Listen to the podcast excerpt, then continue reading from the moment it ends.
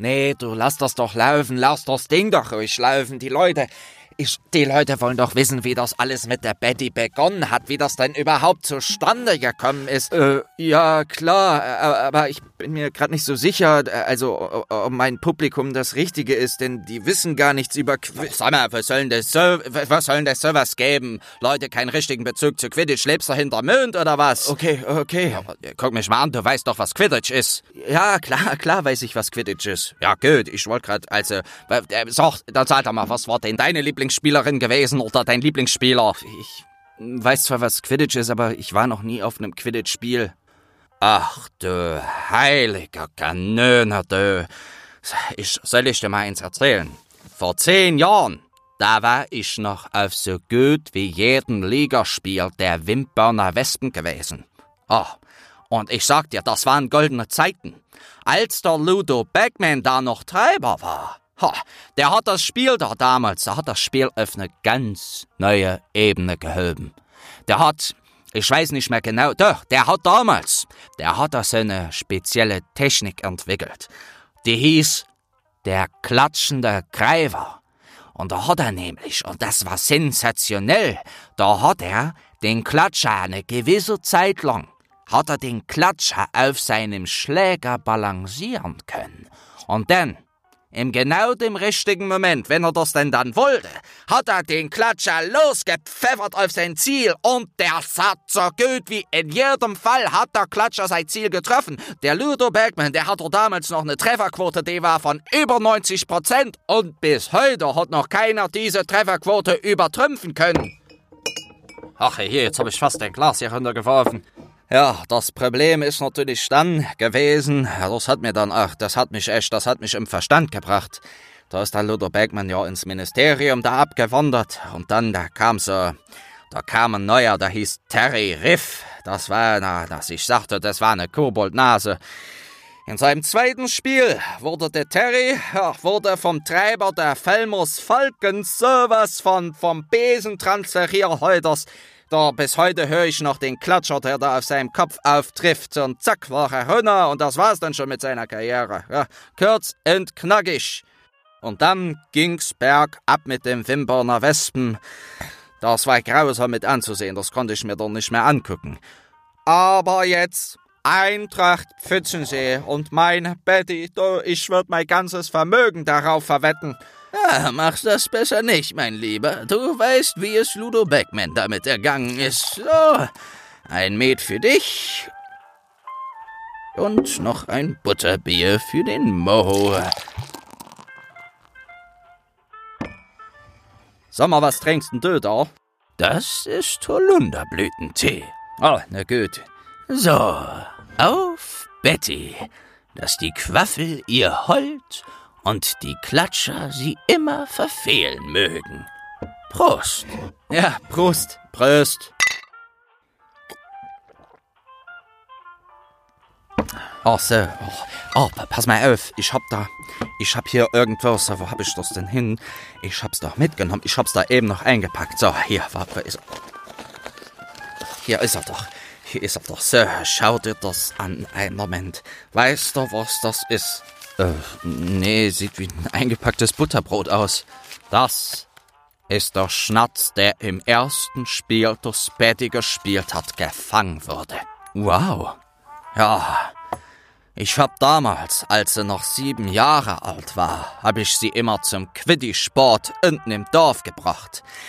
Das ist nur für Kinder, die noch nicht in Hogwarts sind und in ihrem ersten Spiel hat sie gleich fünfmal die Ringe getroffen. Ich sag dir eins, das war, das war wirklich eine Freude mit anzusehen. Und sie haben gewonnen. Und das hier ist der Schnatz, der das Spiel entschieden hat. Und ich habe ihn aufbewahrt. Bis heute. So. So. Oh, verdammt. Oh, oh Vorsicht. Oh, nee. Weg ist er. Oh, verdammt, äh, so eine blöde Sache. Den darf ich unter keinen Umständen verlieren. Ach, herrje, herrje. Gut, folgendes. Ihr müsst jetzt mal kurz ganz ruhig sein. Seid mal ganz ruhig, vielleicht kann man hören. Ah, ich glaube da hinten. Hast Nee. Ah, verdammt, er ist weg. Gut, bleib du mal da, bleib du mal da hinten. Ich stell mich hier vorne hin. Und wenn du uns siehst, musst du ganz schnell sein. Man sieht die Dinger meistens nur wenige Millisekunden lang. Ja, ja, ich probier's. Ich kann ihn nicht. Ah, warte, doch da. Ah, oh. ah verdammt, ich bin gegen Tisch. Er ist wieder weg. Gut, halt die Augen offen, halt die Augen offen. Ach je, je, ich verschließ mal lieber die Tür. Nicht, dass er noch ganz verschwindet. Ah, Koloportus. Äh, Darren, Darren, ich glaube da neben der Fackel. Da, wo, wo? Nein, nein, links, links. Ach so, dort. Nein, die andere Fackel, auf der anderen Seite. Oh nee, da ist er nicht. Er kann ja nicht verschwinden, die Türen sind alle zu. Psst. Ich glaube, der muss bei dir in der Ecke sein. Das hört sich relativ weit an. Ich glaube, ich sehe ihn. Ich glaube, ihn. Ah, Ah, schon wieder daneben. Er ist da vorne geflogen. So, was sagst du? Darren, er ist da vorne. Hol ihn Da oben? Nein, da, auf der anderen Seite. Ja, komm, ich versuch's ja. Ah, Nein, du oh, musst... Mann, ich hab- ja, stell dich doch auf den Stuhl. Das ist ja ein Quatsch. Nein, Jetzt hab ich. oben. Ja, du Jetzt hast ist doch mir das gesagt, unter er dem ist Stuhl. unterm Stuhl. Wie soll ich denn jetzt unter den Tisch kommen? Unterm- ja, nein, du verdammt musst- immer. Na, jetzt ist er. Nein, du musst greifen. Oh, verdammt, er ist hier gerade. Er ist Du hattest ein- ihn doch schon fast. Er ist gerade in deinen Oh. Fingern hindurchgeflutscht. Na, der ist wieder zu dir rübergeflogen. Mensch, da musst du mir doch genauer sagen, wo er ist. So, pass auf. Wo? Jetzt halt mal der Luft an. Was? Ja, so. Der Ja? Da, Mö, da. Ich höre ihn nicht. Da, da, neben dem Messerkeimer. Ah, Da ja, ist er gerade. Jetzt beeil dich, dann kriegst du. Los, Ja. jetzt los, hol ihn dir. Du musst doch dahin rennen. Komm raus. Ja, ja, super hast du es gemacht. hab ihn. Den Straßen. Sehr ich hab gut. ihn, mein Oh, erstes ja, ja, ja. Fällt mir aber oh, steil vom Herzen. Da. Hey, lecker. Wow, ich ich klein vom Herzen. Sag mal, wenn wir den verloren hätten, da wäre ich aber. Hey, so. Hey, da muss ich mal einen Schluck. Da einen Schluck trinken, du. Hey, hey, hey. Du darfst ihn nur nicht wieder auslassen. Lass ihn in den Händen. Jetzt guck ja nicht nach.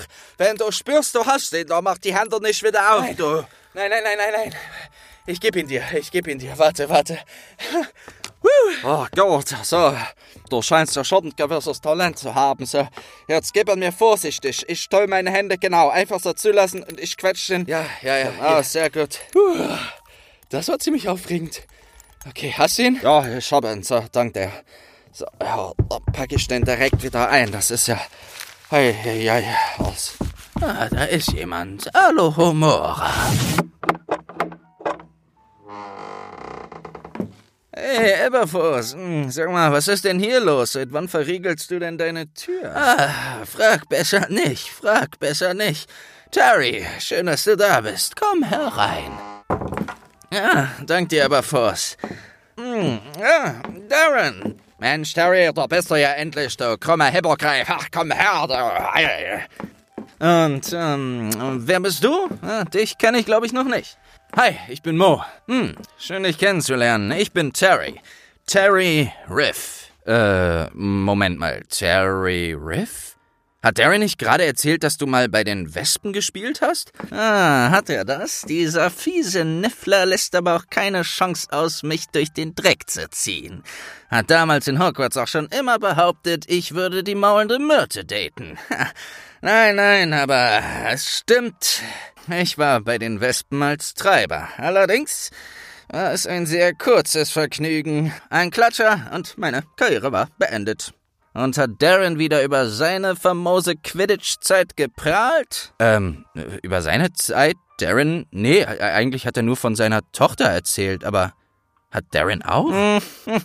ja, sag mir nicht, du hast noch nichts von Darren O'Hare gehört. Er war wohl der erfolgreichste Hüter der irischen Nationalmannschaft. Veräppel mich jetzt hier nicht. Er hat den legendären Falkenkopfangriff entwickelt. Oh, nee, äh, sorry, ich bin nicht so im Quidditch-Ding drin, aber davon hat er gar nichts erzählt. Komm, komm, lass doch mal gut sein, lass doch mal gut sein. Ja, wie er jetzt wieder so auf bescheiden tut. So, Darren, ich hab deinen Patronus bekommen. Was gibt's denn so Wichtiges? Oh, oh das habe ich jetzt hier im Stress auch ganz vergessen. Oh, Terry, du wirst mir gar nicht glauben, was passiert ist. Komm, hol dir mal was zu trinken, ich muss es dir erzählen. Na, ist das wieder eine so unglaubliche Geschichte, wie als du mir erzählt hast, dass deine Nichte zweimal hintereinander im Koboldstein gegen dich gewonnen hat? Eieiei, ja, aber was? Machst du mir bitte eine Brennnesselschorle? Gerne, Terry, mach ich dir sofort. Ach komm, hör auf, so einen Quatsch würde ich doch nicht erzählen. Nein, nein, nur dreimal hast du es mir erzählt. Oder vier oder fünf. Was? Ja, komm doch, es kann mir vorgekommen sein, aber ich sag dir jetzt, du, du, es wird dich aus den Latschen hauen. So, bitteschön. Dank dir, Aberforth. Nun komm, komm, wir setzen uns noch da hinten, dann haben die hier wieder Ruhe. Ich hab ja, ich, ich hab ja, für, ich hab ja für, für lauter Aufregung, hab ich dir ja auch wieder so zugetextet. Und da ist gerade noch der Quaffel, äh, der Quaffel, was sag ich denn da schon? Ja, ich hab doch noch erst ein Met getrunken, da ist mir grad ich, der, hör zu, der Schnatz, da ist mir gerade der Schnatz los und da haben wir versucht, hier den Schnatz irgendwie wieder zu kriegen. Oh Gott, das war hin und her, aber der Mo, der ist ja äußerst talentiert, der hat ihn dann gefangen und dann, jetzt sag mir mal, was du mir erzählen willst. Ja, ja, ja, da machst du Augen, Mo. Was? Was, du erzählst doch Quatsch, bei Merlins stinkenden Wollsocken, das ist... Aber Terry hat recht. Oh, das sag ich doch die ganze Darren war einmal der erfolgreichste Hüter der irischen Nationalmannschaft. So jemand verliert seine Energie wohl nie. Was würde ich darum geben, mal Quidditch spielen zu können? Na, was du da hinten gerade abgeliefert hast, das sah für einen Sucher gar nicht so schlecht aus. Jetzt hör auf mich zu veräppeln, Aberforth. Nein, nein, es ist wirklich nicht leicht, so ein Ding zu fangen. Ich hatte schon Angst, dass wir den ganzen Abend hier mit einem surrenden Goldball verbringen müssen. Okay, ja, stimmt schon. Na gut, dank dir. Gerne. Ein Kompliment muss man auch annehmen können. Das stimmt wohl.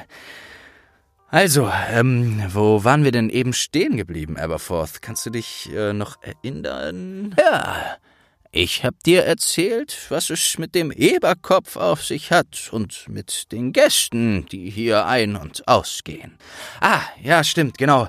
Was ich fragen wollte ist, gab es denn mal eine Situation, wo du einen Gast rauswerfen musstest? Also rausschmeißen, weil er zu zwielichtig war? Natürlich.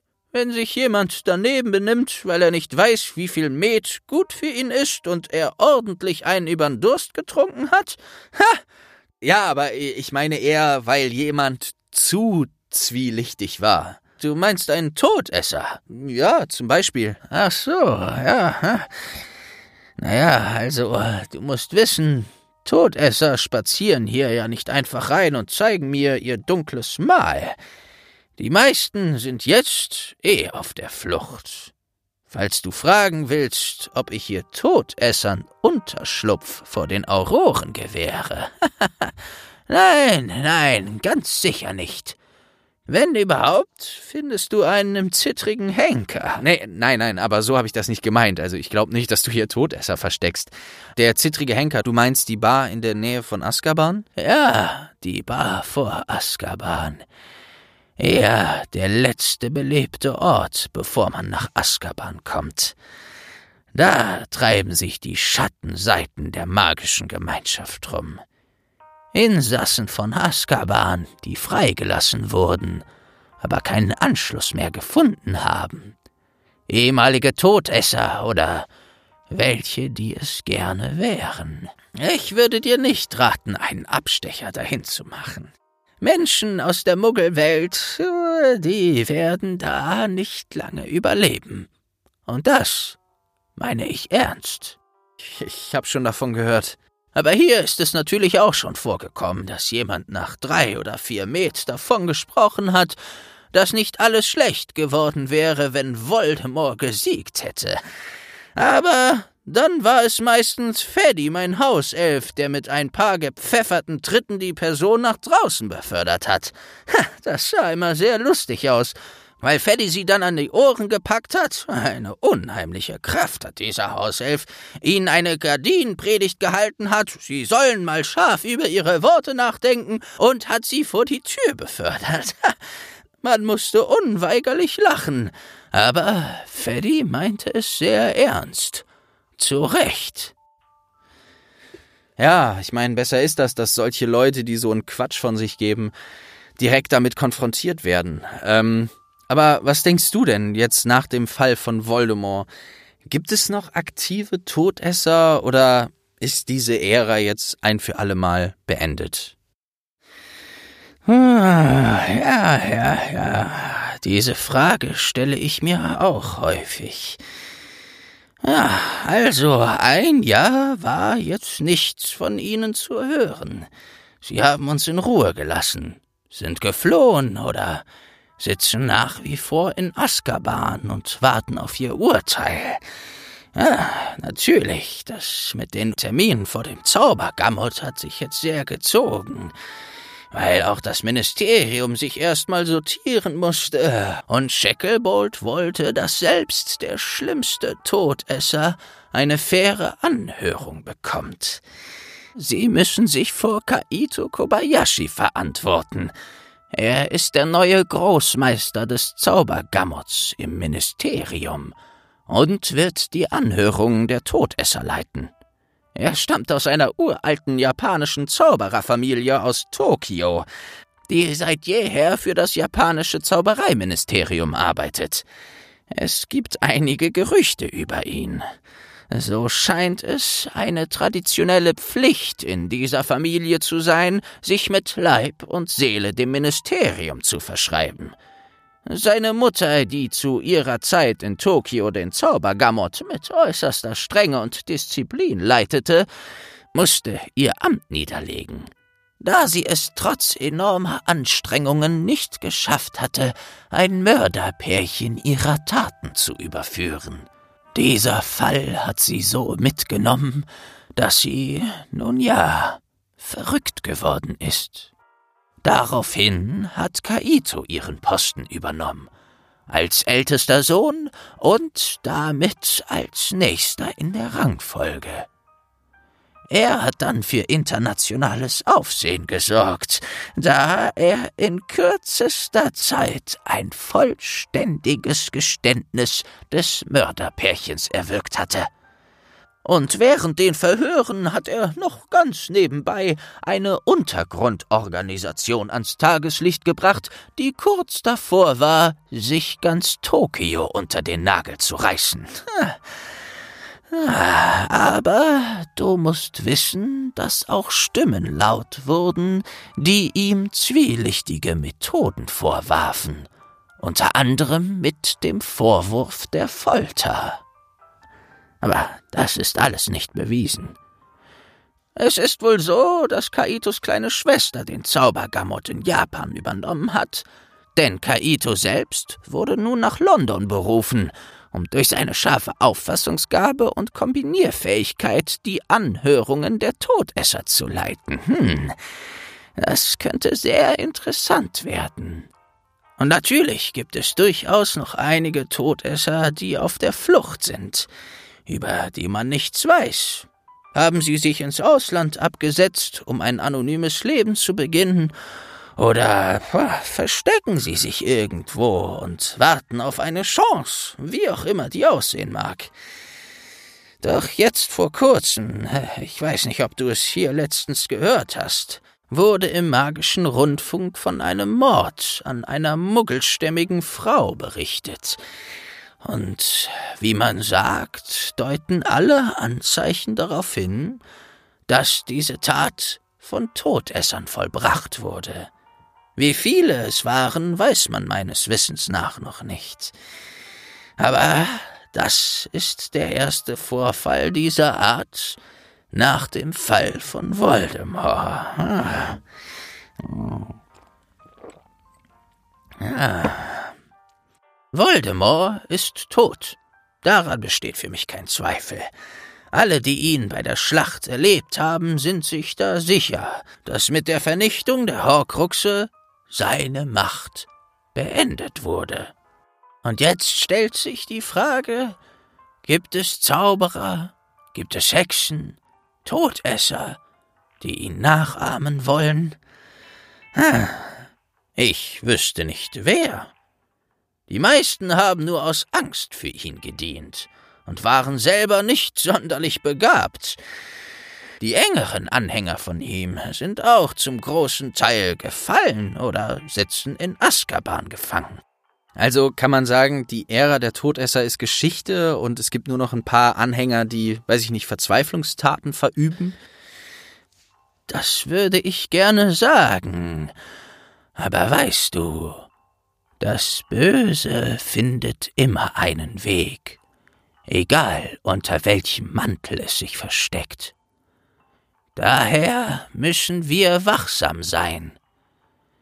Denn immer, wenn irgendjemand anfängt, sich mit Macht zu rühmen, indem er Schwächere niedermacht oder möglichst laut irgendwelche Parolen brüllt, gibt es jene, die zu ihm oder zu ihr aufsehen und sich in dieser Macht sonnen wollen oder anfangen, diese Parolen mitzuschreien, weil sie ja so wunderbar einfach sind viel einfacher als die Realität. Denn die ist komplex und bedarf der Anstrengung, sich eigene Gedanken zu machen und vor allem sich eine eigene Meinung zu bilden. Ich habe das selbst erfahren. Ist es da nicht viel leichter, sich einfach eine Meinung zu klauen, die sich auch noch so schön und verständlich anhört? so, wie es auch Voldemort getan hat. Den Stuss Reinblüter müssten unter sich sein, hat muggelstämmige Schlammblüter geschimpft, als würden sie die magische Gesellschaft zerstören. Dabei war er es doch, der sie zerstört hat. Er hat doch die größten Hexen und Zauberer unserer Zeit verfolgt und getötet, ganz egal, ob sie muggelstämmig waren oder nicht. Aber meist steckt dahinter eine ganz andere Wahrheit. Voldemorts Vater war ein Muggel. Voldemorts Vater hat seine Frau verlassen, als sie schwanger mit Voldemort, mit Tom Riddle war. Er hat das Kind nie gewollt. Er stand unter einem Zauber, unter einem mächtigen Liebestrank. Voldemorts Mutter hat den Vater dazu genötigt, dieses Kind zu bekommen. Als Tom Riddle dann auf der Welt war, starb auch noch seine Mutter. In seinen Gedanken war es sein Vater, der ihn verraten hat. Und das ist er nicht mehr losgeworden. Aber es war Voldemorts Entscheidung, aus Schmerz Wut und aus Wut Hass und aus Hass Mord werden zu lassen. Es ist schwer zu sagen, was in der Kindheit von Tom noch alles passiert war. Mein Bruder hat es versucht herauszufinden, und als er bei ihm war, um Tom nach Hogwarts einzuladen, war es vielleicht schon zu spät. Das weiß ich nicht. Aber er befand sich an einem Ort, der mit Liebe gefüllt war. Hogwarts war immer ein Ort voller Liebe, vor allem als mein Bruder dort Schulleiter war. Doch Voldemort hat dies abgelehnt. Er hat schon von Anfang an seinen eigenen Weg eingeschlagen, hat alle um sich herum getäuscht und umgarnt, um seinen Willen durchzusetzen. Du weißt ja sicherlich, wie skrupellos er war, als Hagrid wegen ihm aus Hogwarts verwiesen wurde. Ja, das hat Hagrid mir erzählt.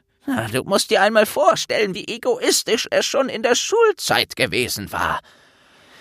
Hätte man das, was dann folgte, verhindern können? Als er ein Schüler in Hogwarts war? Ah, vielleicht. Slughorn wusste, dass Voldemort sich nach den Horcruxen erkundigt hatte, und das nicht nur zum Spaß. Aber Slughorn hat aus Scham niemanden etwas davon erzählt. Hätte er es getan? Hm? Vielleicht, ich weiß es nicht, aber vielleicht wäre der Ernst der Lage dann früher ans Tageslicht gekommen. Hätte Dumbledore Thomas Hogwarts verbannen sollen, mein Bruder. Nein, mein Bruder hat schon immer an das Gute im Menschen geglaubt und gehofft, dass dieser geliebte Ort Voldemort zum Guten bekehrt. Und lieber Voldemort in der Nähe haben, als ihn verbannen und ohne Kontrolle auf die magische Welt loslassen. Ich bin mir sicher, dass mein Bruder sich in diesem Punkt überschätzt hat. Ein Mensch, der nie gelernt hat, was Liebe ist. Wie soll er diese erkennen? Geschweige denn diese annehmen. Voldemorts einziger Verbündeter war er selbst. Und das kann eine grausame Mischung sein. Maßloser Egoismus und riesiges Talent. Ja, und davon wollten seine Anhänger was abhaben. Anhänger? Was ist denn ein Anhänger? Naja, die Anhänger, die Todesser, Voldemorts Anhänger. Ja, ja, ja, ich weiß schon, was du mit Anhänger meinst, aber wie viele von denen haben wirklich für seine Sache gekämpft? Die meisten hatten schlicht Angst. Schau dir die Malfoys an. Malfoys Sohn, Draco. Ein sehr begabter Junge. Ich habe hier viele Geschichten über ihn gehört. Warum schließt sich so jemand den Todessern an? Warum soll ein Junge in seinem Alter wollen, dass die Welt von schwarzer Magie beherrscht wird? Nein, nein, das ist nicht sein Wille, sondern der Einfluss seiner Eltern, die es nie geschafft haben, sich von Voldemort loszusagen, obwohl sie vor allem gegen Ende sehr darunter gelitten haben. Ha, sie haben ihm nur noch aus Angst gedient. Schlimm genug, dass sie selber nie den Schneid hatten, sich für unsere Seite zu entscheiden. Viel schlimmer noch, ihren eigenen Sohn damit reinzuziehen. Wie alt ist er jetzt? 17, 18 Jahre vielleicht und sitzt in Azkaban. Ich hoffe sehr, dass er mehr Glück hat als Voldemort und ihm jemand hilft, sich von den Todessern loszusagen. Denn in diesem Alter Sir, sollte man. Sir, Sir, ich bräuchte mal Ihre Hilfe, bitte. Ach je, besser spät als nie. Da ist ja Feddy. Ja, entschuldige mich, Mo. Ich muss mal kurz gucken, was er da wieder angestellt hat. Was ist es denn diesmal? Kein Problem, Aberforth. Ich meine, du musst ja auch arbeiten. Ja, warte. Äh, Feddy, wo warst du die ganze Zeit? Ach, ich hab doch gesagt, wann wir heute anfangen. Ja, es tut mir leid. Ich habe etwas aus Hogwarts mitgebracht. Können Sie mir kurz helfen? Aberforth muss jetzt gerade Freddy helfen. Da werde ich mich jetzt mal gerade nicht einmischen. Denn wir dürfen nicht vergessen, Aberforth ist natürlich auch zum Arbeiten hier. Und wir können wirklich von Glück reden, dass er schon so viel Zeit für uns geopfert hat. Was natürlich auch daran liegt, dass noch nicht so viele Gäste hier sind. Bis auf Terry und Darren, die sich irgendwie ganz nach hinten verzogen haben und da die ganze Zeit feuchtfröhlich am Quatschen sind. Wow, das, das war echt äh, richtig abgefahrene Sache. Aber hey, Wer ist äh, Sucher Number One hier im Eberkopf? It's Mo. It's me. Und Leute, ich glaube, ich sollte jetzt wirklich mal eine Karriere als professioneller Quidditch-Spieler angehen. Äh, meinen ersten Erfolg, damit kann ich mich wahrscheinlich schon mal, mal rühmen. Das war echt abgefahren. Aber was auch das für ein Dude ist, der so viel über seine Tochter erzählt und einfach nicht erwähnt, dass er so mit der krasseste Hüter der Welt ist. ist ein bisschen so wie, wenn in unserer Welt, keine Ahnung, Toni Kroos oder, oder Thomas Müller so Nationalfußballspieler in einer Bar marschieren, du sie nicht kennst, weil es eine Sportart ist, die du nicht wirklich verfolgst und dann mit dir über ihre Tochter quatschen und dann plötzlich kommt jemand und sagt, ah, das ist ja Toni Kroos, ein Weltmeister, äh, Fußballweltmeister. Äh, ja, so ist auf jeden Fall ein bisschen abgefahren, aber extrem sympathisch finde ich's und irgendwie auch sehr sehr lustig, weil die Leute hier irgendwie eine gute Laune vermitteln. Und äh, ja, eigentlich auch irgendwie Aberforth da extrem offen ist, die Leute hier alle zu haben und so bunt und munter, wie sie auch alle drauf sind. Und vor allem Aberforth selbst fand ich sehr überraschend, habe ich auch nicht erwartet, dass er so offen seine Geschichte darlegt. Also was passiert ist, als seine Schwester gestorben ist, also dass er dann halt zugemacht hat, sich total verschlossen hat der Welt gegenüber und äh, dann eben den Tod von seinem Bruder, dass das dann irgendwie wieder gegenteiligen Effekt hatte, weil ihr kennt ja auch alle den Eberkopf aus den Büchern, aus den Harry Potter Büchern, wie es hier damals aussah. Ja, so eine dunkle Absteige und jetzt halt eben, wie man sieht, ein relativ belebter, fröhlicher Ort. Und das fand ich auf jeden Fall sehr spannend, die Einstellung von Aberforth da zu hören Und vor allem freut es mich auch, weil auch die ersten Male, als ich hier war, war ich ziemlich unsicher zu der Geschichte, wie es dazu kam. Die werde ich vielleicht an einem anderen Zeitpunkt mal erzählen, weil die ist auch extrem abgefahren, äh, wie es dazu kommt, dass ich hier bin. Das ist natürlich auch nicht so einfach möglich, aber hey, wann anders. Was natürlich auch sehr crazy war, ist eben diese Ansicht oder diese Beschreibung, die er über diese Todesser und Voldemort Sache beschrieben hat, weil natürlich wissen wir alle, dass der Fokus von den Büchern Harry Potter immer auf dieser Liebe ja, basierte. Also ich weiß nicht genau, wann es in den Büchern war, aber es ist ja schon relativ früh so, dass Dumbledore Harry versucht klarzumachen, dass Liebe der Sieger ist am Ende. So. Und es gibt ja auch immer wieder Phasen, wo dann, oder es ist eine Magie gibt, die stärker ist als die von Voldemort, weil Voldemort die nicht versteht. Und Harry fragt, hey, was soll das sein? Und Dumbledore sagt ganz schlicht, Liebe. Und Harry sagt, ha, ha, wie soll das denn gehen?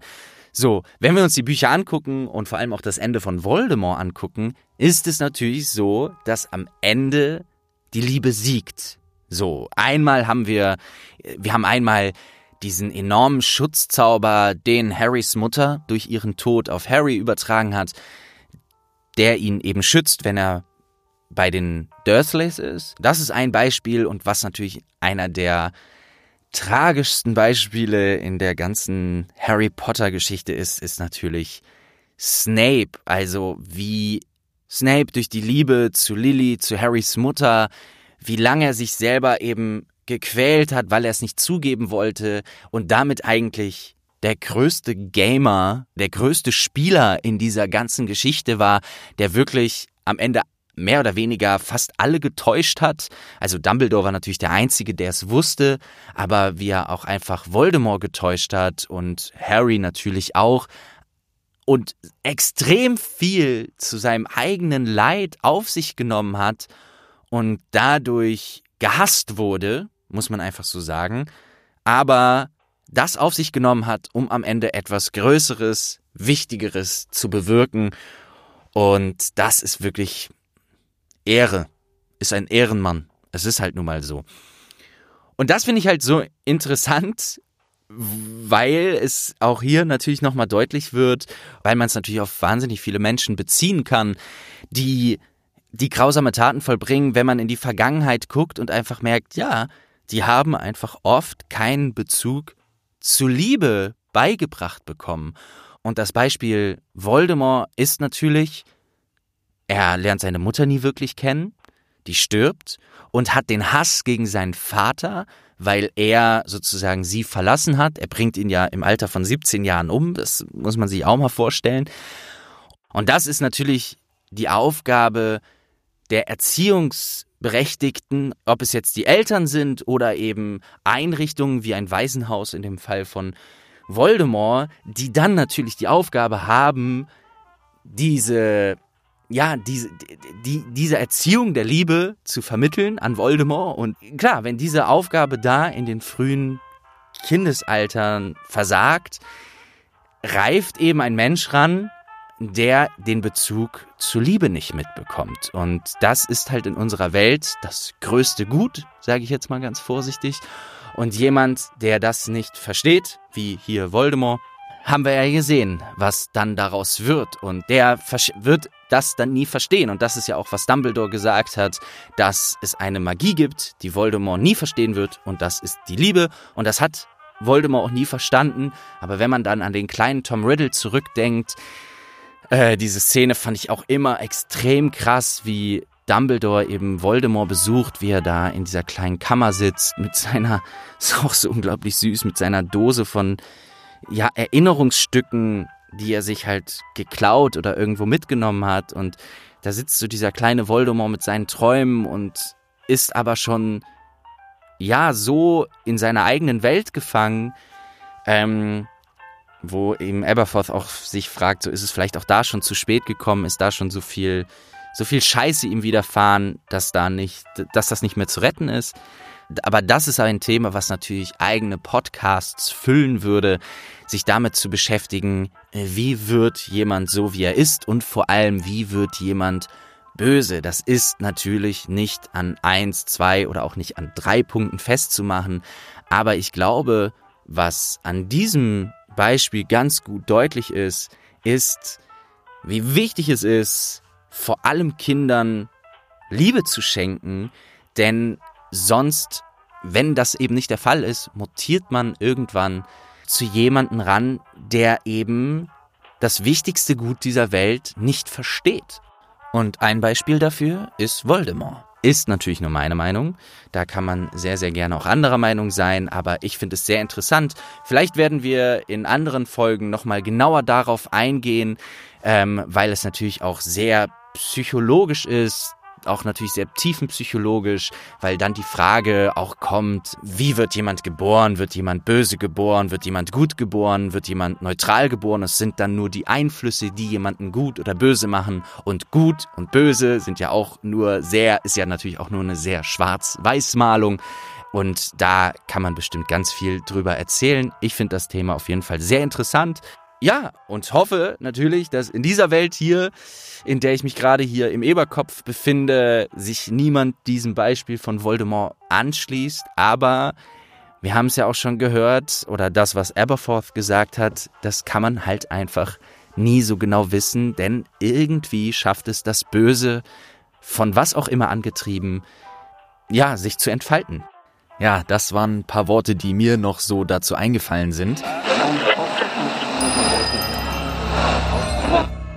Uiuiuiui, Leute, eine etwas tiefgreifende Folge hatten wir da heute. Spannende Themen, die Mo und Eberforth da aufgreifen.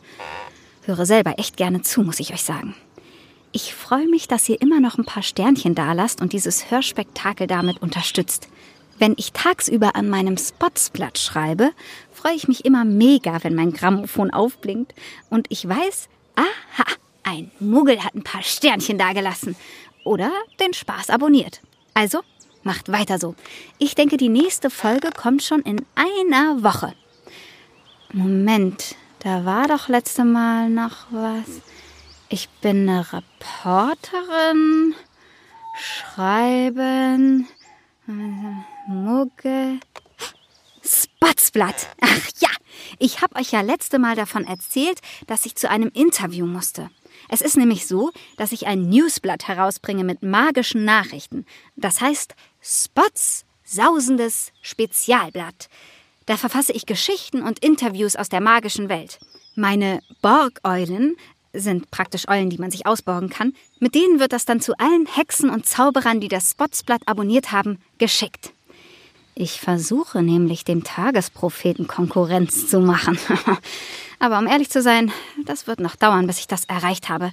Ich denke so circa 40.000 Jahre. Aber ich habe immerhin Professor McGonagall als Abonnentin. Ah, aber ich habe da eine Idee. Ich habe mal Mo in Hogsmeade getroffen, als er wieder auf dem Weg in den Eberkopf war und ihm davon erzählt. Und der Verrückte hat gemeint, wieso das Spotsblatt nicht auch an Muggel schicken? Ha! Naja, Lange Rede, kurzer Sinn. Alle zwei Monate schicke ich dem guten Mo einen Stapel davon und der sendet sie an meine Muggelfans weiter. Wenn das die Runde macht, kann der Tagesprophet bald einpacken, sage ich euch. Ich erzähle euch auch direkt, wie ihr an das Spotsblatt kommt.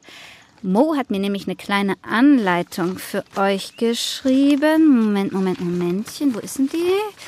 Ah, hier. Liebe Leon, bla bla bla. Ich finde super, dass du mir die Arbeit an den Eberkopf-Folgen auf Spotify und Co. hochhackst, bla bla bla bla bla. Um auf deine Frage zu antworten, wie die Muggel an dein Spotsblatt kommen. Ah ja, hier. Sag denen einfach, sie müssen in der Folgenbeschreibung. Aha, ah ja, auf den Link für Patreon klicken. Auf dem Patreon-Account von Mo Entertainment können Sie das Spotsblatt abonnieren und es wird automatisch alle zwei Monate zu Ihnen geschickt. Wer sich auch die älteren Ausgaben, also schon veröffentlichte Ausgaben wünscht, soll mir, also Mo, einfach schreiben, dass er oder sie auch ein paar ältere Ausgaben dazu haben will. Dann mache ich das, also macht er das schon. Bla bla bla, liebe Grüße, dein Mo. Okay, also Leute, das klingt ganz einfach. Ab auf Patreon, da könnt ihr mein Spotsblatt dann abonnieren. In Ausgabe 14 habe ich zum Beispiel aufgedeckt, dass ein gewisser G. Weasley einige zwiespältige magische Brettspiele in seinem Laden verhökert, welche die Kunden fast verstümmeln. Es gab auch mal ein Interview mit einem Todesser. Naja, also, wer ein paar Sickel übrig hat, ich kann mir nichts Schöneres vorstellen, als auch paar Muggel zu haben, die mein Spotsblatt lesen. Bis dann, ciao! Mo Entertainment. Lass uns was hören.